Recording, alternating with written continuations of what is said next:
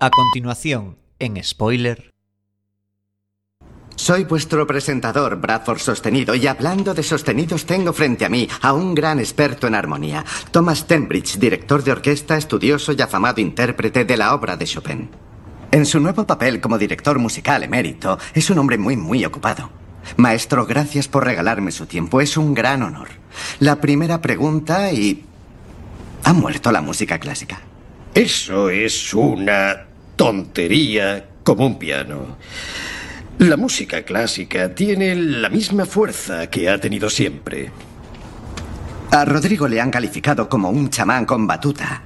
Un genio con una cintura de 50 centímetros. Bueno, sin duda tiene una cintura de más de 50 centímetros. ¿Sabe qué? Tienes 70, solo es la parte de arriba la que es tan delgada. Permíteme decir una cosa, y puede que no sea de dominio público, pero, ¿sabes? Una vez fui juez de un concurso de jóvenes directores que ganó él a la edad de 12 años. A ver, no me atribuyo todo el mérito de lo que pasó, pero dicho esto, fue decisión mía traerle aquí. Enhorabuena. Bien, dicho eso, ¿cómo se sintió, eh, ya sabe, al oír sus declaraciones? Y cito, la Sinfónica de Nueva York eh, es un cadáver muerto e irrelevante. la prensa, Dios los bendiga. Siempre sacan las cosas de contexto. Bueno, es que ese era el contexto. Solo dijo eso, no hay contexto. Ah, no lo creo. Siguiente. Está bien, esta es mi lista de Chopin.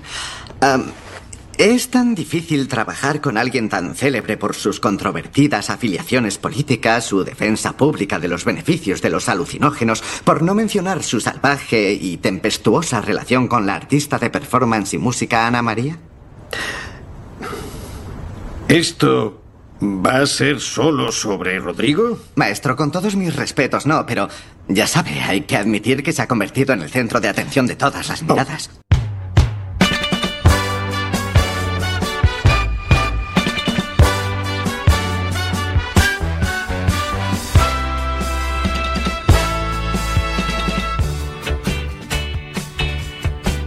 Hola, muy buenas noches a todos, bienvenidos, bienvenidas un martes más a vuestro programa favorito sobre el mundo de las series. Aquí comienza Spoiler en Quack FM.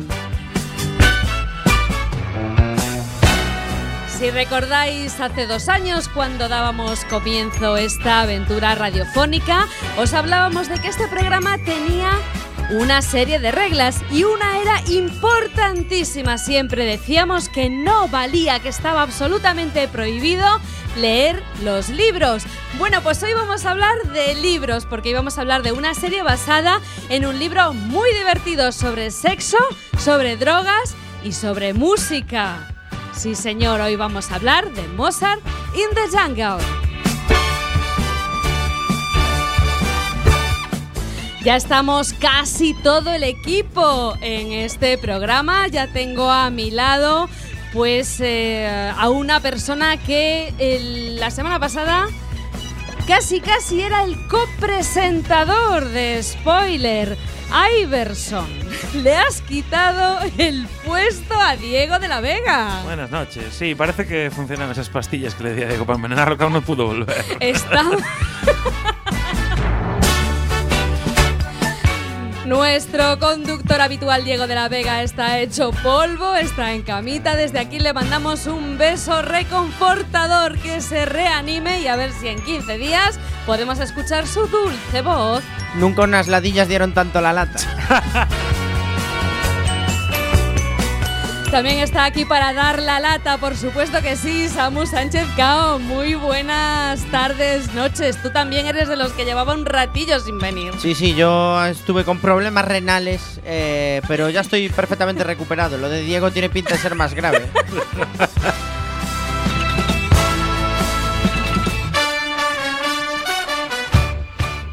Cómo no, este programa no sería nada sin Chema Casanova, nuestro community manager, esa persona que siempre pues está intentando dinamizar el Facebook, el Twitter, el Google Plus y hasta un chat que tenemos por aquí en, en guacfm.org barra directo. Muy buenas tardes, Chema. Muy buenas tardes, Isa. Hoy nos sentimos un poco Rodríguez aquí sin tener a nuestro papá Diego de la Vega. ¿eh?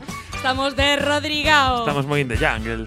Pero, pero estamos tranquilos porque al otro lado del cristal, a los controles, a los mandos técnicos, como siempre, sea un desastre o no, está Alex Cortiñas. Muy buenas tardes, Alex. Un desastre, ya tuve que rebobinar la canción del principio, que no hay tanto ritmo Vaya como con faltadas que te manda todo el mundo. Todo el eh. rato, eh. Me- Sea quien yo- sea el tú te- mira- el eh, director. yo te respeté muchísimo, Alex. Yo pido, pido un respeto para Masterchef Cortiñas. ¿eh? Ojo, cuidado. Qué tarta, qué rica.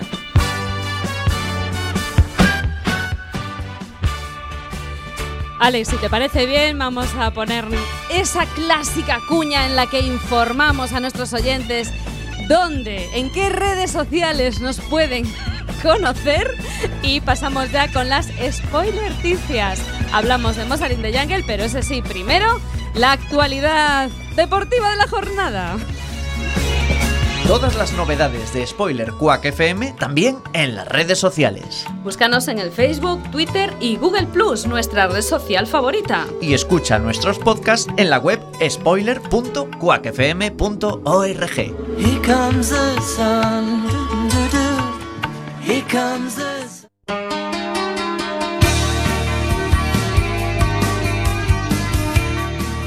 Y como Mozart in the Jungle es una serie producida por Amazon, pues vamos a hablar de Amazon. Las primeras noticias que nos va a traer Iber justo hablan sobre las novedades seriefilas para esta temporada. Pues sí, eh, las novedades son de Kevin Bacon, que va a protagonizar. Sí, Kevin Bacon, el del Bacon. Seriously. va a protagonizar Bacon. Kevin Bacon, el nuevo piloto del creador de Transparent para Amazon Videos, la plataforma que es rival de nuestra amada y querida Netflix. Sí, bueno. Kevin Bacon es un fichaje muy, muy de actualidad. Bueno, pues casi un año después del desenlace de The Following en Fox, también de Kevin Bacon, ha vuelto a encontrar un papelillo en la pequeña pantalla. Según informa TV Line, el actor, el conocido actor se ha hecho con el papel principal de I Love Dick. I love qué? Dick. Ajá. Pene. Ya, ok. ah, pensé que era whisky. No, no, pene. El nuevo piloto en el que trabaja el creador de Transparent, Jill Soloway, es para, como ya dijimos, Amazon Video. El proyecto en cuestión se trata de una comedia basada en una novela escrita por Chris Kraus en el año 1997, Está claro que Amazon quiere vender libros como sea. como sea, y que seguirá a una pareja casada de Texas y su obsesión mutua por un profesor poco atractivo pero muy carismático, el papel que va a interpretar, eh, evidentemente, Kevin Bacon. Ya le llaman poco atractivo así a la caída. ¿no? Así de, así de primeras. Hombre, es que está viejunis, ¿eh? Está viejo y su mejor papel era cuando era el hombre sin sombra, que no aparecía en la pantalla. También va a formar parte del reparto la actriz de Transparent, Catherine Hahn, que interpreta a Chris, la esposa de la pareja. Cineasta independiente, Chris convertirá su sesión en una aventura de autodescubrimiento. Por otro lado, el actor que interpretará a su, a su marido todavía no se sabe quién va a ser. Yo tengo un candidato muy bueno. ¿Quién? Ben Affleck, tío. Venga, lo peta. Creo que está liado ahora con lo de Batman. Sí, está, ahora se, se obsesionó un poco. con Tiene lo de ahí Batman. un poco de lío con lo de Batman. Pero bueno, como yo no me quedaba tranquilo, vale, traje lo de Amazon por compromiso, Ajá. para enlazar todo bien. Di la buena, di la buena. Yo realmente quería habli- hablar de Travelers, porque Netflix por Querías fin... hablar de Netflix. Exacto. Porque Netflix por fin da luz verde a una serie sobre viajes en el tiempo, Bueno. potra- protagonizada por Eric McCormack. El- un actor muy bueno de series muy relacionadas con la mente, creo. Ajá. Bueno, pues Netflix ya, dio, ya acaba de dar luz verde al proyecto. Y es la serie co-creada por Brad Wright de Stargate y protagonizada por Eric McCormack, el famoso neurocientífico de la serie, como decía aquí, eh, Samu, Perception, un serión.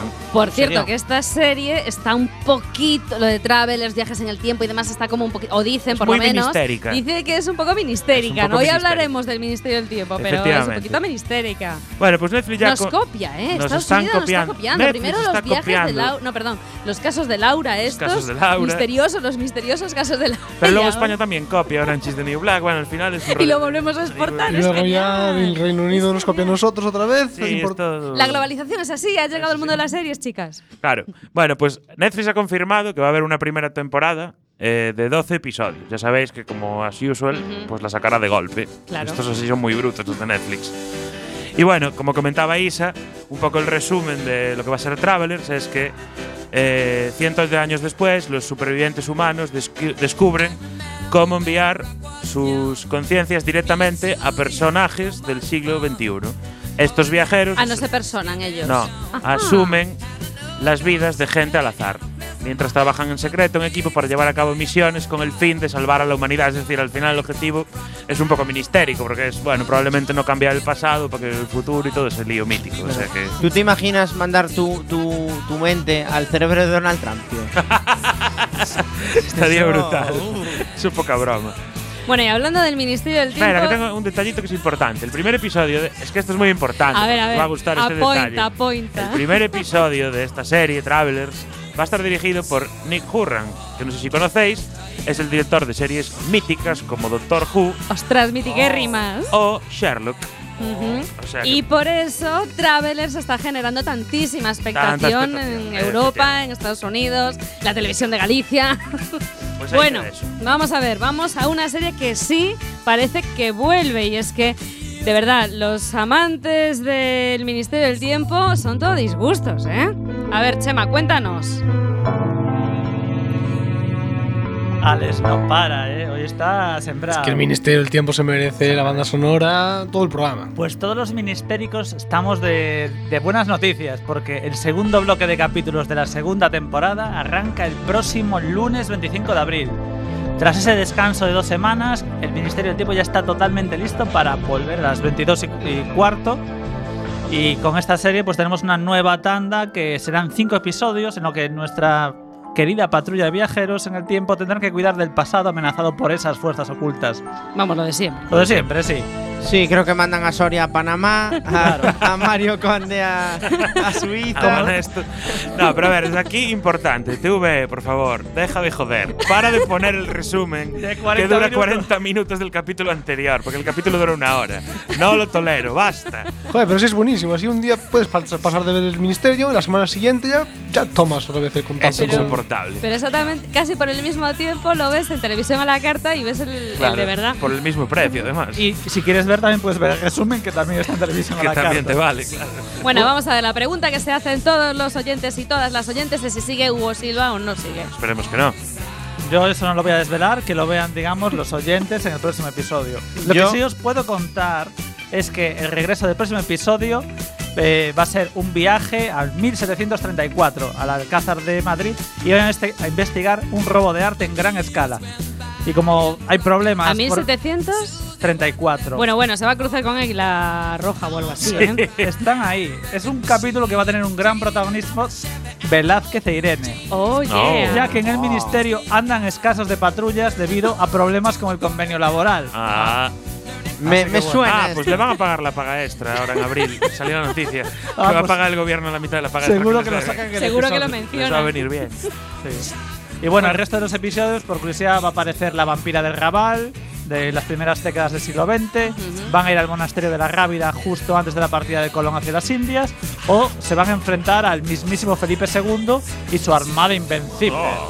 Bueno, eso está bien. Por lo menos alguien en el gobierno sigue trabajando, teniendo en cuenta que el resto están en sede vacante. Yo desde aquí hago mi apuesta y mi comentario. Mi apuesta es que Hugo Silva va a salir puntualmente porque alguien se tiene que acostar con Amelia cada tres episodios. Porque aquí entre nosotros. nos hagas un Amelia, spoiler, Ame- hombre. Amelia es una golfa. ¡Hala! Vamos a ver. ¡Hala! Una mujer del siglo XIX y se pasó a Lope de Vega, a Rodolfo Sancho y a Hugo Silva. Tío, en esa época era búscate un novio y para siempre. A Rodolfo Esta muchacha Sancho. no. a Rodolfo Sancho. No, pillaron un poco. No yet, no yet. Eh, las- el futuro No, estaba no, ahí. no, el no. futuro los, se los van a ponía casar. juntos, ¿eh? El futuro le daba hijos. Le daba hijos juntos, ¿eh? Hijos. En el futuro, una hija. Y Ya, es más, ya, llegó a ya. conocer a su nieta. Ya, ya, Yo no digo más. Hay mucho lío. También le daba mucho futuro a Beckett y a Castle y parece que no, ¿eh, Samu? Calla, calla, que estoy deprimido, tío. A ver, cuéntanos, última noticia, última spoiler noticia de hoy. La última spoiler noticia es que Stana Katic, eh, la actriz que interpreta a Kate Beckett, eh, abandona la serie Castle. Con Sí. mucho disgusto, además, está la tía súper chinada.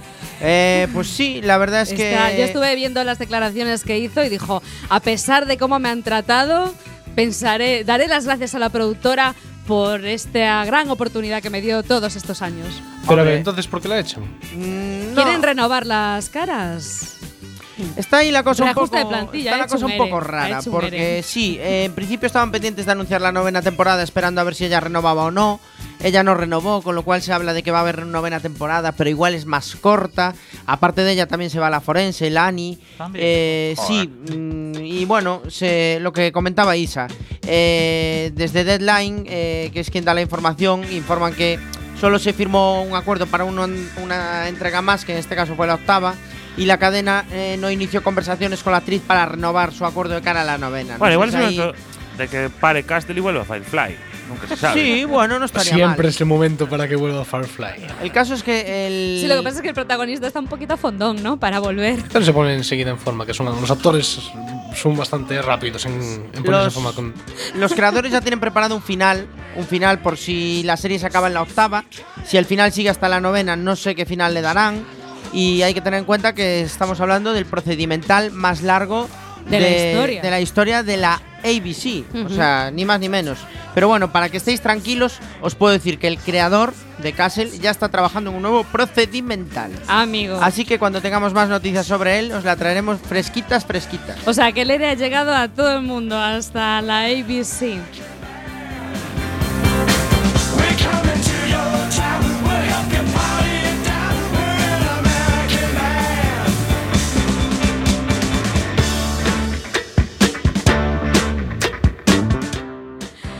Tenemos que hablar ya de la serie de la semana de Mozart in the Jungle y para ir calentando motores, para ir afinando los instrumentos de spoiler, vamos en primer lugar, ir afinando los boe, dice Iverson, vamos en primer lugar a escuchar un tema musical, Aurora y Zon del Barrio, mi bandera de la banda sonora original, por supuesto de Mozart in the Jungle. Un clásico.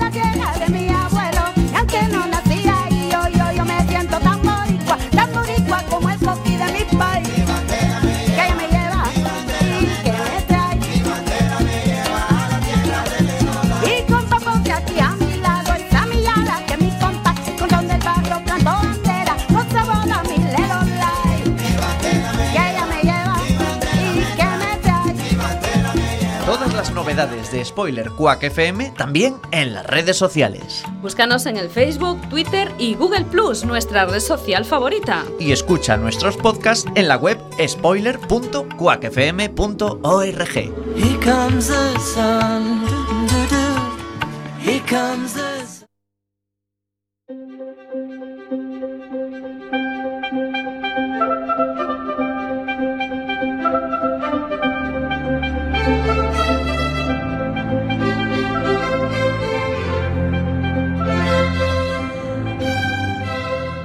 Hoy los spoilerianos nos hemos vuelto amantes de la música clásica, amantes de la ópera, melómanos, absolutamente dedicados y rendidos a los pies de Rodrigo de Sousa, porque hoy hablaremos de Mozart in the Jungle.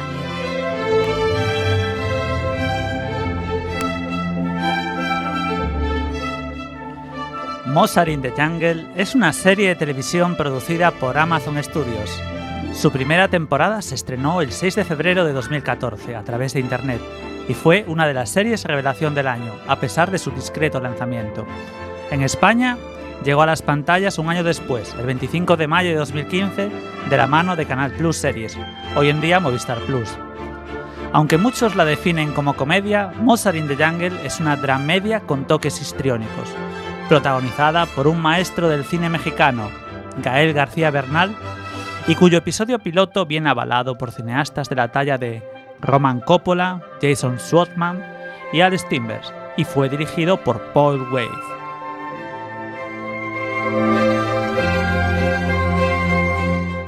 La serie cuenta ya con dos temporadas. La segunda se estrenó el pasado fin de año en Canal Plus, justo después de las uvas. Y la tercera temporada ya ha sido confirmada para el año que viene. Amazon apostó por una serie que había rechazado previamente HBO, pero que la crítica y pública han avalado. Contra todo pronóstico, Mozart in the Jungle cuenta ya en su haber con dos premios Globo de Oro.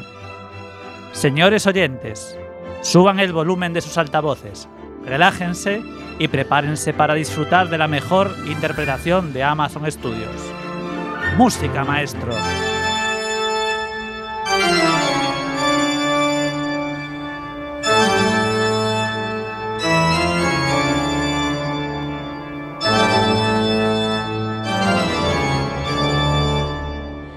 La sencilla trama de Mozart in the Jungle está basada en el libro de memorias Mozart in the Jungle, Sex, Drugs and Classical Music, Sexo, Drogas y Música Clásica, escritas en 2005 por la oboísta Blair Tyndall y que describe su carrera profesional en Nueva York, tocando en diversos conciertos de alto nivel con conjuntos como la Orquesta Filarmónica de Nueva York y varias orquestas de Broadway.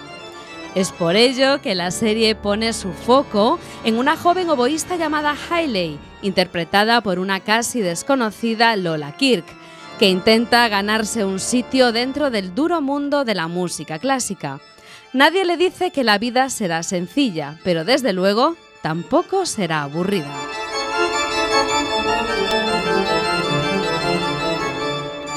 Afortunadamente, Hailey es una de esas personas que casualmente se encuentra en el momento adecuado, en el sitio adecuado y con la persona adecuada.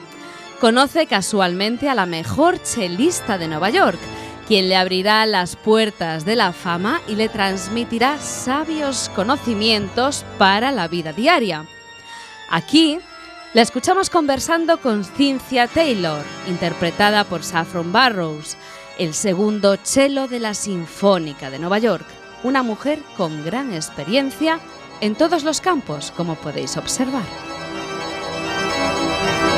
Hayley Rutledge, oboísta. Sí, a mis padres les pareció una gran idea como regalo de Navidad, así que... Me gusta el dibujo. Muy bien. Uno con hielo para la señorita. Oh, gracias. Y uno solo para ti. Y a esta am, ronda os invito yo. Oh, gracias. No se merecen, es un placer. Gracias. Tiene un buen culo, ¿eh? ya lo creo. Seguro que es bailarín. Son los mejores. ¿Los mejores? Los datos empíricos y mi investigación científica personal sugieren que hay una correlación directa entre la profesión de un hombre y cómo folla. Los violinistas, por ejemplo, Sí, tienden a correrse rápido. Será por los arpegios. Los percusionistas percuten como en una porno.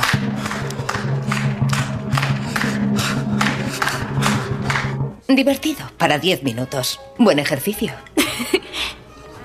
¿Y qué me dices de ellos? Los pianistas, delicado. Normalmente se dividen en dos categorías generales, de jazz o clásicos. Yo soy de jazz. ¿Por qué? La improvisación. Practican contigo. Además, les gustan los conjuntos.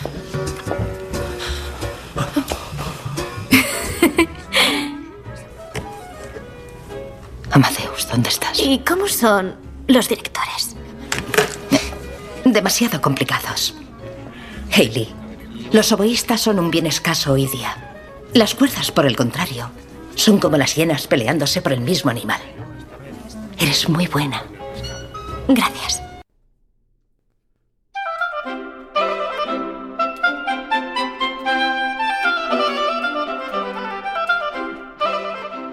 Hayley, o Hailey, como le gusta llamarla a Rodrigo, es una virtuosa del oboe. Es instrumento de viento tan protagonista en las obras de Vivaldi o de Mozart. No obstante, para ganarse la vida, tiene que dar clase a niños, actuar en conciertos de Broadway o incluso actuar en plena calle. Vamos, lo que haga falta. Por eso, cuando una amiga le avisa de que la Sinfónica de Nueva York está haciendo audiciones para los nuevos artistas, no se lo piensa dos veces, echa a correr y se presenta a la prueba. Tal vez Hailey no sea la mejor oboísta de Nueva York, pero por su pasión por la música es logra, logra cautivar al nuevo director de la Sinfónica, ni más ni menos que al gran Rodrigo de Sousa, que es así como lo presenta Gloria Bernadette Peters, que es la presidenta de la Sinfónica de Nueva York en la despedida del antiguo maestro, Thomas Pembridge.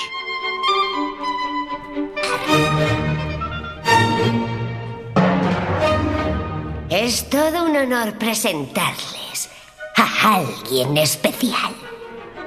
A los 12 años fue la persona más joven galardonada con el premio Mahler a los jóvenes directores. A los 23 dirigía en La Scala. A los 25 rescató a la Sinfónica de Oslo de la bancarrota y la situó entre las mejores orquestas del mundo. Ya ha sido cortejado por Boston, Los Ángeles, San Francisco, Múnich y nosotros le hemos conseguido. Le ruego que den la bienvenida a un hombre a quien solo hace falta presentar por su nombre de pila, su nuevo director de orquesta y musical, Rodrigo.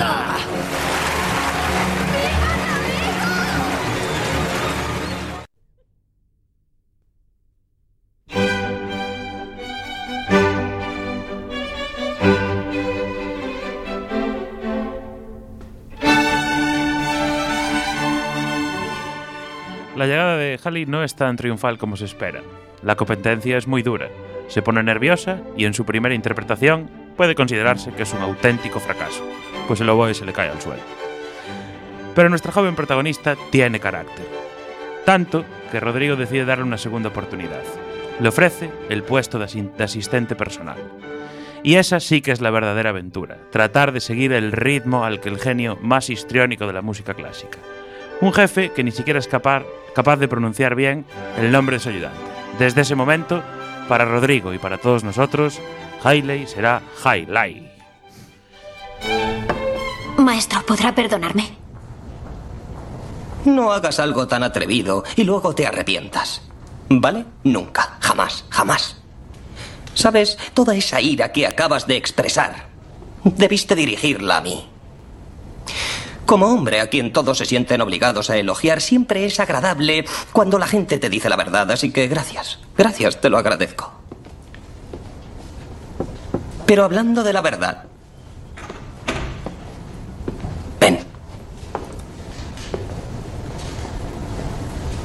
Te vi. Tienes talento. Tocas con la sangre. Te subí a ese escenario.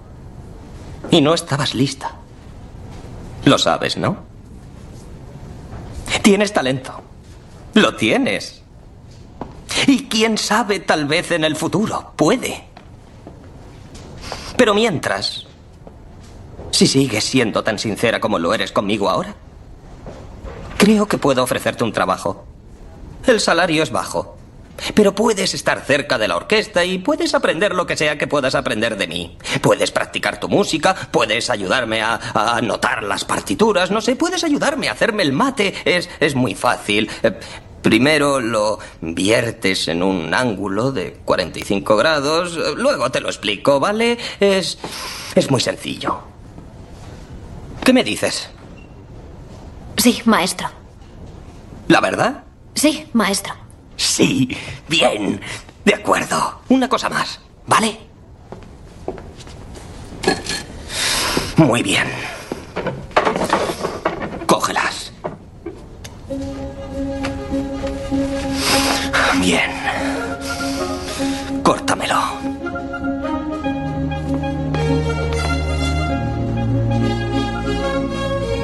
Con pasión.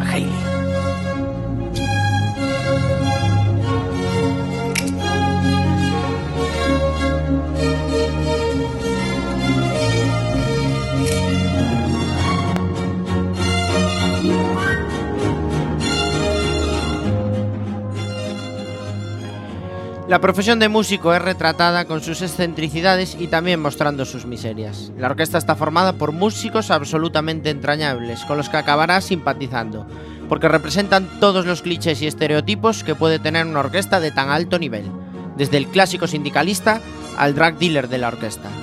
Disfrutemos escuchando cómo vamos conociendo a nuestros músicos. Hayley en su primer ensayo con la Sinfónica. Tú puedes. Hailey, Hola. vamos. ¿Nerviosa? No, ¿qué va? Estoy bien. Tienes que ser firme. La dirección siempre va a por el más débil. No seas el más débil. Hola, Cynthia. Reunión de representantes de la orquesta el miércoles a las 3. Lo sé, recibí el email. Sí. ¿Sabes que ese chupapollas hizo audiciones privadas el fin de semana? Ese hijo de puta quiere reemplazar a toda la orquesta. Y Oh, para hola, empezar con Mahler, un compositor reprimido por los nazis, ¿qué mensaje está dando? No le des vueltas. Eh, Bob, ella es mi amiga Hailey. Hola. Tocará en la sección de oboes Un hoy. placer conocerte. Lo mismo digo. Sí. Espero que no se salte las pausas para ir al baño. No puedo permitir ese desprecio. En fin, ese tío es un genio y tal, pero aún así... Hola, Bob. Wendell, hola. Ese es Bob, el sindicalista. Le preocupan mucho nuestras pausas para ir al baño. A mí también. Algunos directores siguen ahí, dale que dale. Genio, sin interrupción. ¿Te queda de esa María que nos fumamos antes del concierto de Halls del año pasado? Ya me gustaría. Lo que sí tengo son unas exquisitas galletas de la risa de hachís marroquí. Dame 12. Gracias, tío. Hola, cielo. Hola, Didi. Oh, ella es Hailey, es su primer día. Hola. Vaya, enhorabuena. Gracias. Te veo algo estresada. ¿Puedo ofrecerte un ligero beta bloqueante? Invito yo. ¿Un poquito de Inderal para calmar esos nervios? No, no hace falta. Gracias.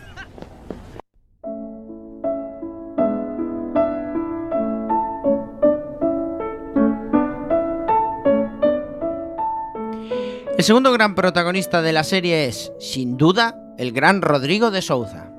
Un atractivo director de orquesta con un pasado magistral, antiguo violinista de profesión y que llega con la nueva estrella de la música clásica a la Sinfónica de Nueva York. Se trata de un joven genio interpretado de una manera muy personal por el actor mexicano Gael García Bernal, que dota de gran encanto y seducción al recién llegado a nuestra jungla. Como toda estrella, Rodrigo tendrá aduladores y detractores, logrará cautivar a muchos, pero está claro que alguien le tendrá un eterno rencor. El viejo director melómano, megalómano en decadencia, Thomas Pembridge. No dudará nunca en criticar el soplo de modernidad que trae el maestro Rodrigo. Tomás, cuánto me alegro de verte. ¿Le alcanzáis una copa de champán? No será necesario. No voy a quedarme mucho. ¿Esto es un chiste? Bajo el mando de nuestro nuevo director, Rodrigo de Sousa, en la próxima temporada gozarán de alguna que otra sorpresa como apagar luces e interpretar piezas seleccionadas en absoluta oscuridad. Contratamos a Rodrigo para aportar nuevas ideas, un punto de vista joven. Tú participaste en esa decisión, tú sigues participando en todas nuestras decisiones. ¿Y luego qué? ¿Dejaréis traer mascotas a la Sinfónica? Nuestros abonados no van a permitir que... ¡Oh, suelta ya ese champán, Sgt. Piper! El champán es para las celebraciones. Y no considero la destrucción magnífica institución como esta que no sea te la... pongas melodramático. Yo ya me voy. Gracias, Gloria. Gracias. Ha sido un placer, maestro, queridos. Gracias, gracias, veramente gracias. ¿Es que tú no tienes nada que decir? Que no sea italiano, si puede ser.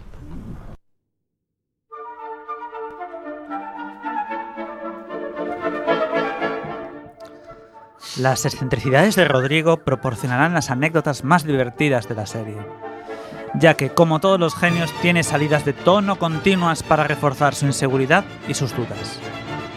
Con su seguridad y necesidad de sentirse el centro de todas las atenciones de todo el mundo.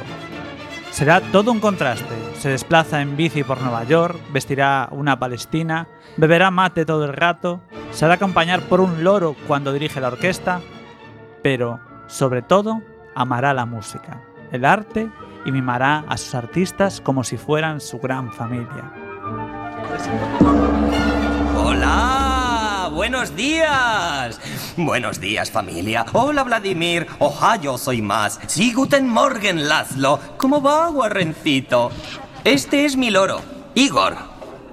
Se lo puse en honor a Igor Stravinsky. ¿Podéis sentaros? Sentaos, por favor. Bien, gracias. ¿Sabéis que fue Stravinsky quien dijo, los artistas mediocres toman prestado y los grandes roban? No seamos loros. No intentemos imitar a las grandes orquestas. Ni siquiera vamos a imitar a esta orquesta en sus días de gloria. ¿Cómo que esta ¿Vale? orquesta en sus días de gloria? Robemos las almas de los compositores cuya música queremos honrar. Sí, hermano, me mola tu rollo. Gracias, tío. Gracias. Bambi, ¿podemos llevarnos a Igor Stravinsky de paseo? ¿Quieres? Gracias. ¡Igor! ¡Ah! Mirad, esto, esto trae buena suerte. ¡Qué gran suerte! Bien, esto saldrá perfecto, ¿vale? Esto trae buena suerte. Sigamos con... Sa- Sharon, ¿pero qué estás? Ya está, maestro, ya está limpito otra vez. Es un honor. Cálmate un poco, ¿quieres? Por favor, por favor, por favor. Bueno. Eh, Mahler. Aquí no hay coro. No hay solistas, solo nosotros, los miembros de la orquesta. Sabéis, Eh, echo de menos mis días en la sección de violines. O mis días de viento madera también. O cuando tocaba el arpa en la Filarmónica de Buenos Aires. Nunca fui tan bueno como tú, Caroline. Solo hay miembros de la orquesta aquí. Yo soy un miembro de la orquesta. Y hoy tengo el honor de dirigiros. Así que podría darnos un la. Nuestra nueva compañera, eh, la señorita Rutilech. Rutledge. Rutledge. Sí, por favor.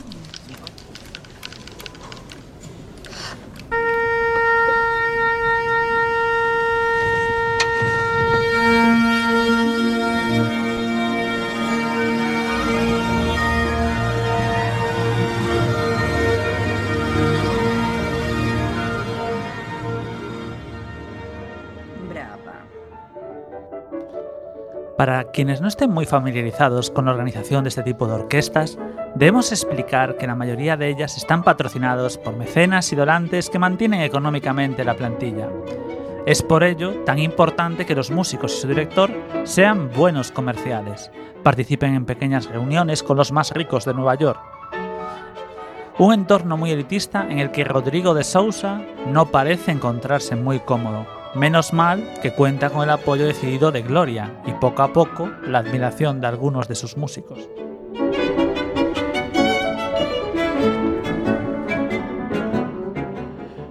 Bueno, una vez ya descrita esta trama principal y presentados a todos nuestros protagonistas, es obvio que la serie contará con pequeñas subtramas conectadas entre sí.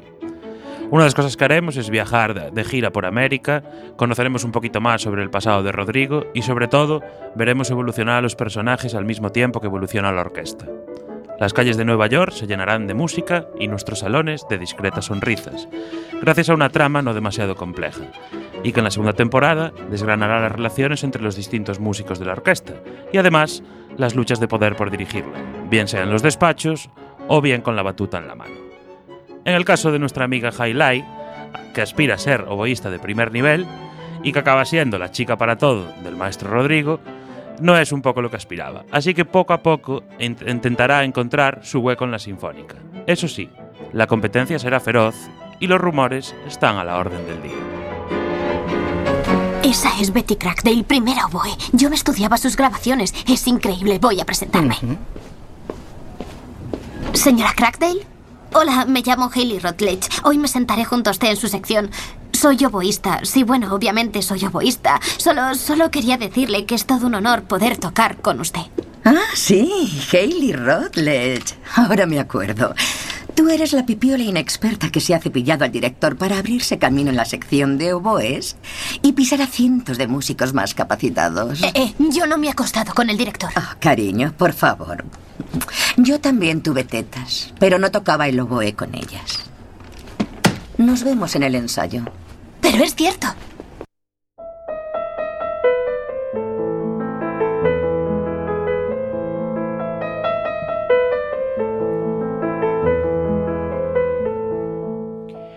Nueva York será una jungla para nuestros protagonistas y así se refleja en la serie. Los pasillos de la ópera, la sala de ensayos, la jungla de asfalto, las noches de juerga que deslumbrará nuestra pequeña Highlight. Un absoluto desconcierto que dejará huella en Hailey, pero también en los demás protagonistas. Ser músico es muy duro y que el arte, la entrega y el sacrificio sea tratado banalmente como una profesión cualquiera ofende gravemente el ego de nuestra protagonista. Por ello, a pesar de que Hailey es la última en llegar, de vez en cuando saca su genio y pone a la gente en su sitio. Hayley Rutledge. Aquí tienes, 89 dólares con 35 centavos. Si me firmas aquí. Y tendrás que firmar el cheque para que te den el dinero. Gracias. A ti. ¿Me traes el adelanto de Rodrigo? Sí. No sé cómo puede atreverse a venir. A mí se me caería la cara de vergüenza. Igual que las partituras. ¡Eh! Os he visto reíros de mí. Bastante vergüenza me da ya. No tenéis por qué restregármelo. ¿Sabéis? He, he trabajado mucho para tener una oportunidad sobre ese escenario y lo conseguí, aunque solo fuera un segundo. Y ojalá, ojalá pudiera coger este cheque y enmarcarlo y colgarlo en mi pared. Pero no puedo porque necesito los 89 dólares. ¿Vosotras sabéis las horas que he pasado practicando el oboe? Tengo 26 años. He practicado 5 horas al día, 7 días a la semana desde que tengo uso de razón. ¿Por qué no metes eso en tu ordenador y haces los putos cálculos? Haciendo mis cañas y sin vida social. No aprendí a nadar ni a montar en bici hasta el instituto. ¿Cuánto tiempo has pasado tú sentada en esa mesa practicando cómo ser una zorra y una puta maleducada con la gente? A lo mejor lo llevas en la sangre. ¿Puedes oír el pelo? Porque yo no oigo una mierda. Solo oigo a un ególatra con un puto loro. Ay, Dios.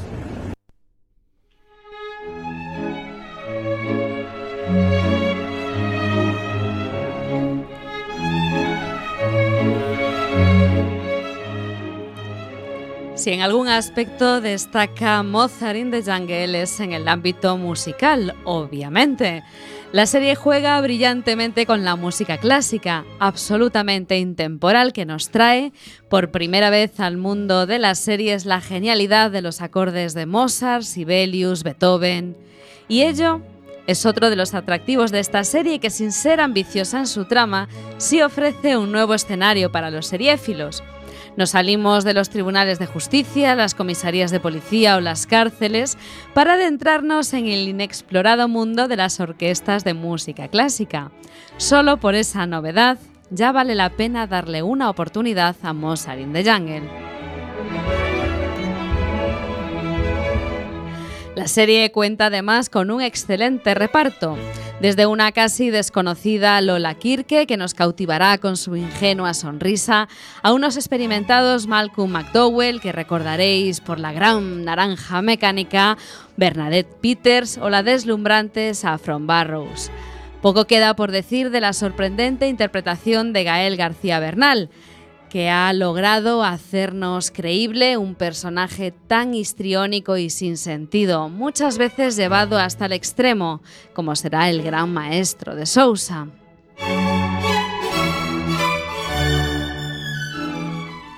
Pero sobre todo esta serie nos hará recordar que la música clásica es la más grande obra artística que hayamos podido disfrutar. Muchas veces olvidada en la sintonía de nuestras propias vidas, nos descubriremos a nosotros mismos tratando de dirigir la orquesta neoyorquina, emocionándonos con Vivaldi o ese Mozart que parece que aparecerá en los sueños de Rodrigo. Se nos erizará la piel cuando la Sinfónica sale a dar lo mejor de sí misma al Central Park de Nueva York o a un triste edificio en ruinas del Bronx. Mozart in the Jungle puede ser una comedia discreta, pero es una auténtica lección magistral sobre las maravillosas composiciones musicales de todos los tiempos.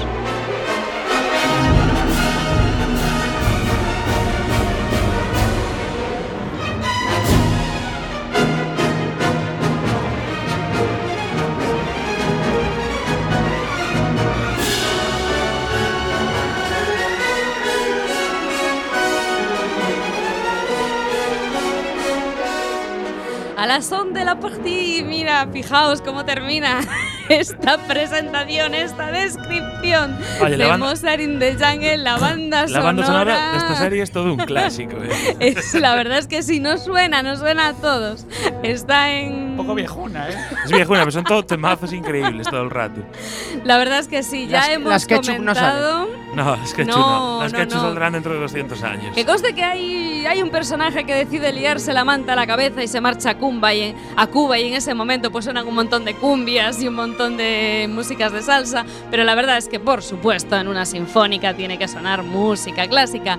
Ya os hemos comentado que esta serie tuvo sorprendentemente, porque nadie se lo esperaba, ni siquiera Gael García Bernal se esperaba ganar el Globo de Oro, quedó con cara de ¿en serio? ¿Me estáis dando un Globo de Entonces Oro? una temporada. Es que este año The Big Bang Theory hizo un- una serie pésima, así que no.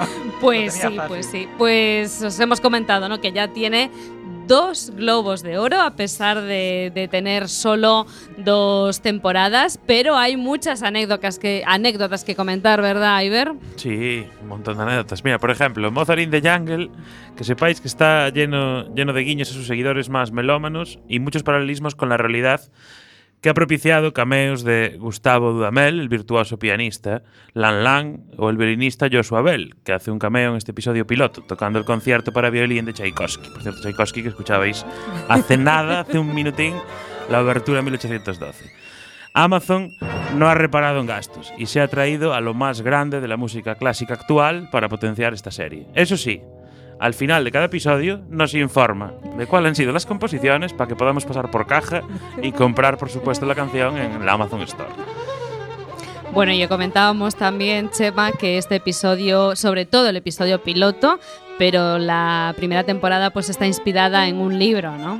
Sí, está inspirado, como comentamos al principio, en las memorias del oboísta Blair Tyndall en, la- en Nueva York en las décadas de los 80 y los 90, donde demasiados músicos compiten por muy pocos puestos de trabajo, la mayoría de los cuales no ofrecen seguro de salud o seguridad en el empleo. Tyndall además describe en su libro eh, a sus colegas como personas que comercian con el sexo y las drogas y luchan por un puesto estable en la orquesta sinfónica. Digamos que hay una juerga para rato con este libro. Sí, la verdad es que curioso, ¿no? Cuando empiezan a negociar el convenio colectivo y están súper preocupados sobre la jubilación y, y El lo que seguro. cubre el seguro médico.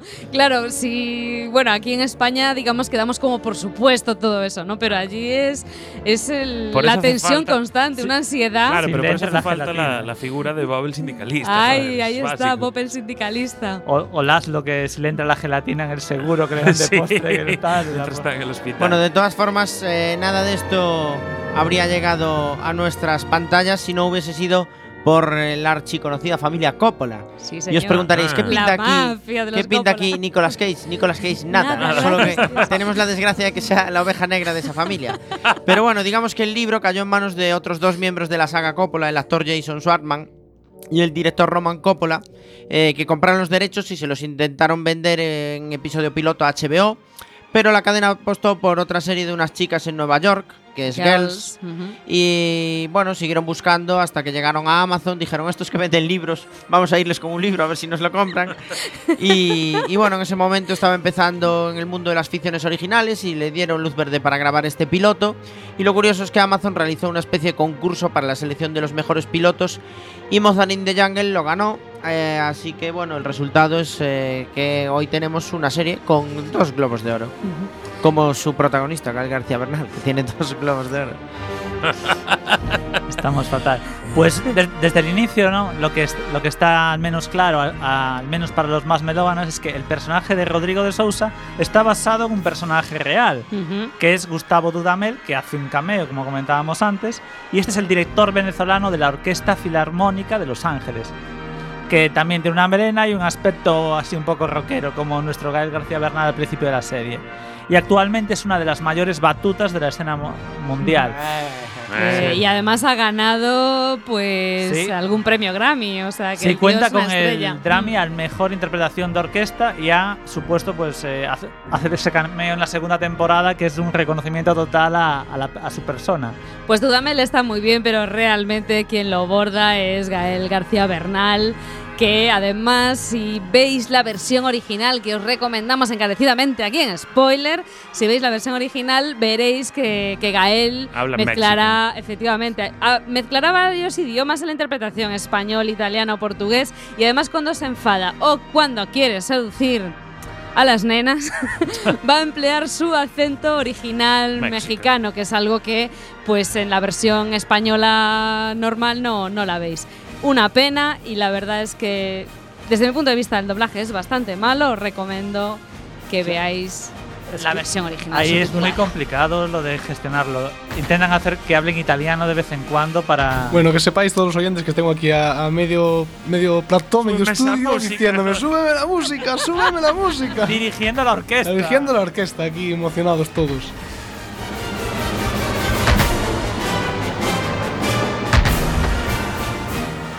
Increíble. Qué temazo. Bueno, yo no Me sé emociono. si ya directamente Antes sí que hacían temazos. pasamos de votar o votamos rapidísimamente, nos Votamos, queda poquito votamos, por tiempo. supuesto que votamos. Pero Al bote, al bote. A ver, rapidísimamente, Ocho con dos. Iver, 8 con Bueno, 2. bueno, pero no vamos a comentar nada.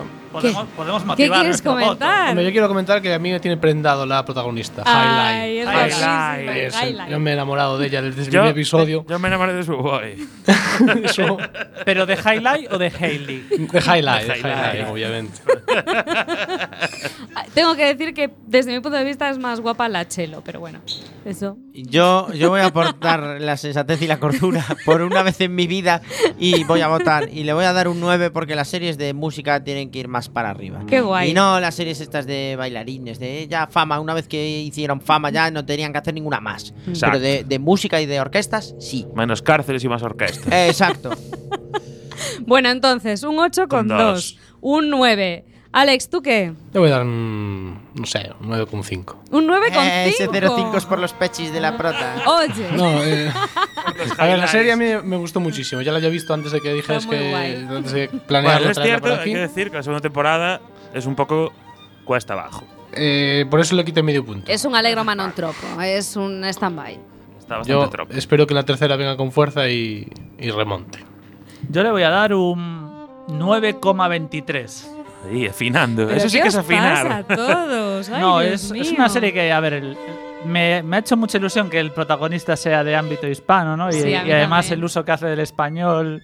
eh, la, la segunda temporada, bueno, es un poco baja, pero es súper divertido cómo vacilan a los americanos cuando Sí, están sí, en México, en ¿no? México. Si fuera Santiago Segura, seguro que no te hacía tanta ilusión. Bueno, sí. Ahí lo dejo. Y ese capítulo que hacen de que están por México buscando viol- un El violín, violín. Es, Imitando perfectamente a la historia de tu mamá también. es clavado. está haciendo es un homenaje a tu mamá también. Está guay, está guay. Los mayores del lugar habréis visto esa película con Maribel Verdú. Pues. la Vale, verdad, Isa, ¿y yo le doy un La 9. cara de Alex es que sí que la vio. También Sí, te yo- gustó yo- Maribel Verdú en esa película. sí. Alex que cumplió ayer añitos. Happy birthday, Alex. Bueno, vamos a ver. Yo creo que le voy a dar un 9. Así secas. Un merecidísimo 9. Y mientras Chema hace las cuentas, os voy a decir que ha puntuado a la audiencia en IMDB. Porque le ha dado ni más ni menos, para ser una comedia, un 8,2. Hombre, la nota Creo que creo no que lo en miré, ¿eh? spoiler, creo que en spoiler vamos a ser más generosos. Qué casualidad, ¿eh, Aiber? Yo no sé. No, no, de verdad que no lo miré. ¿eh? No lo miraste. Para mí era un 8,2 clarísimo. Bueno, hemos sacado de nota oficial spoiler 8,98,6. Ahora un 9, no, un 9. Es un 9, un 9 de toda la vida. Es un sobre bien, es un sobresaliente bien merecido. Es un sobre. Cuidado que viene por aquí un ministro y. Son papeles.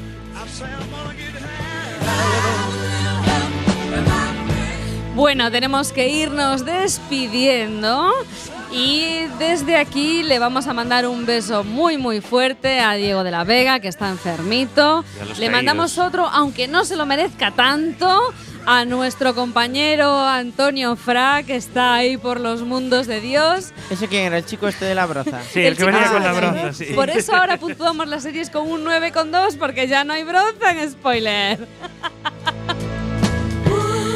Iverson, un placer como siempre. Un placer, un placer. No sé qué será dentro de 15 días, pero me espero de todo. Me espero algo sin límites. Sin límites, ¿no? Samu, dentro de 15 días nos vemos aquí, ¿eh? Pues me lo estoy pensando, ¿eh? Viendo la broza que vamos a traer. Pero sí, vendré, vendré. Oiga, ¿qué es eso? Perdón, perdón, que el señor de la tarta es el que Dijiste va a la droga, la droga que vamos a Dije, traer. Sí, la drogaína. Chema Casanova. Yo creo que la verdad estamos un poco desbocados y como no pongamos el límite la semana que viene, claro, no llegamos a ningún lado, ¿eh? Bueno, igual nos puede dar Diego unas pastillitas de esas que tomaba él. Un poco de NZT. un poco de NZT. Alex Cortiñas, además de haber hecho un programa absolutamente excelente y perfecto en la técnica, danos una pista. ¿Qué serie veremos en 15 días? Hombre, no os voy a dar la pista, voy a dar el nombre. Pistas ya dieron todos estos personajes de por aquí. La semana, la semana que viene, en 15 días, Sí. vamos a traer una serie magistral que está a punto de terminar la primera temporada. Por fin Firefly ya. No. Eh, sí, podíamos traer Firefly, pero no, para, para dentro de dos semanas traemos Sin Límites. Limitless.